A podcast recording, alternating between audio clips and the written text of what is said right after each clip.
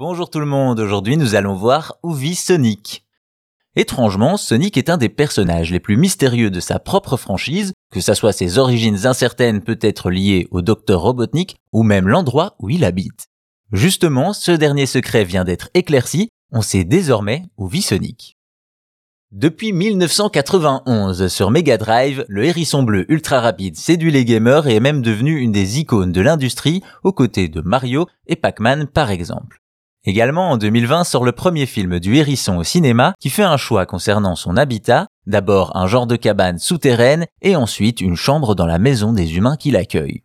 Cependant, il s'agit là de liberté prise pour l'adaptation en film, mais la réalité est tout autre.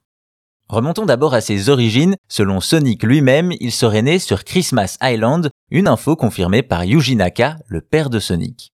Il indique également que celle-ci est basée sur une véritable île éponyme de la République Kiribati où Anglais et Américains faisaient des tests nucléaires, inspirant la Sonic Team de la remplir de robots et d'animaux étranges. Toutefois, si Sonic est bel et bien né sur l'île Christmas, ce n'est pas là qu'il vit, sa situation est bien plus précaire.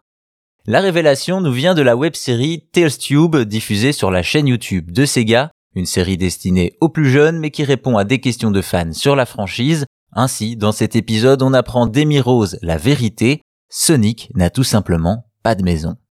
En effet, le hérisson bleu serait trop occupé à parcourir le monde vitesse grand V que pour avoir un pied à terre, se contentant de camper à gauche et à droite ou de squatter chez ses amis, comme le laboratoire de Tails. Il en profiterait d'ailleurs pour faire le plein de hot dog.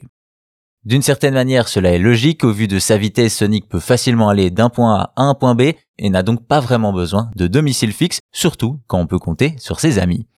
Au final, ce n'est donc pas dans Green Hill que Sonic habite, il vit un peu partout et nulle part à la fois, certainement le vadrouilleur le plus rapide de l'histoire du gaming.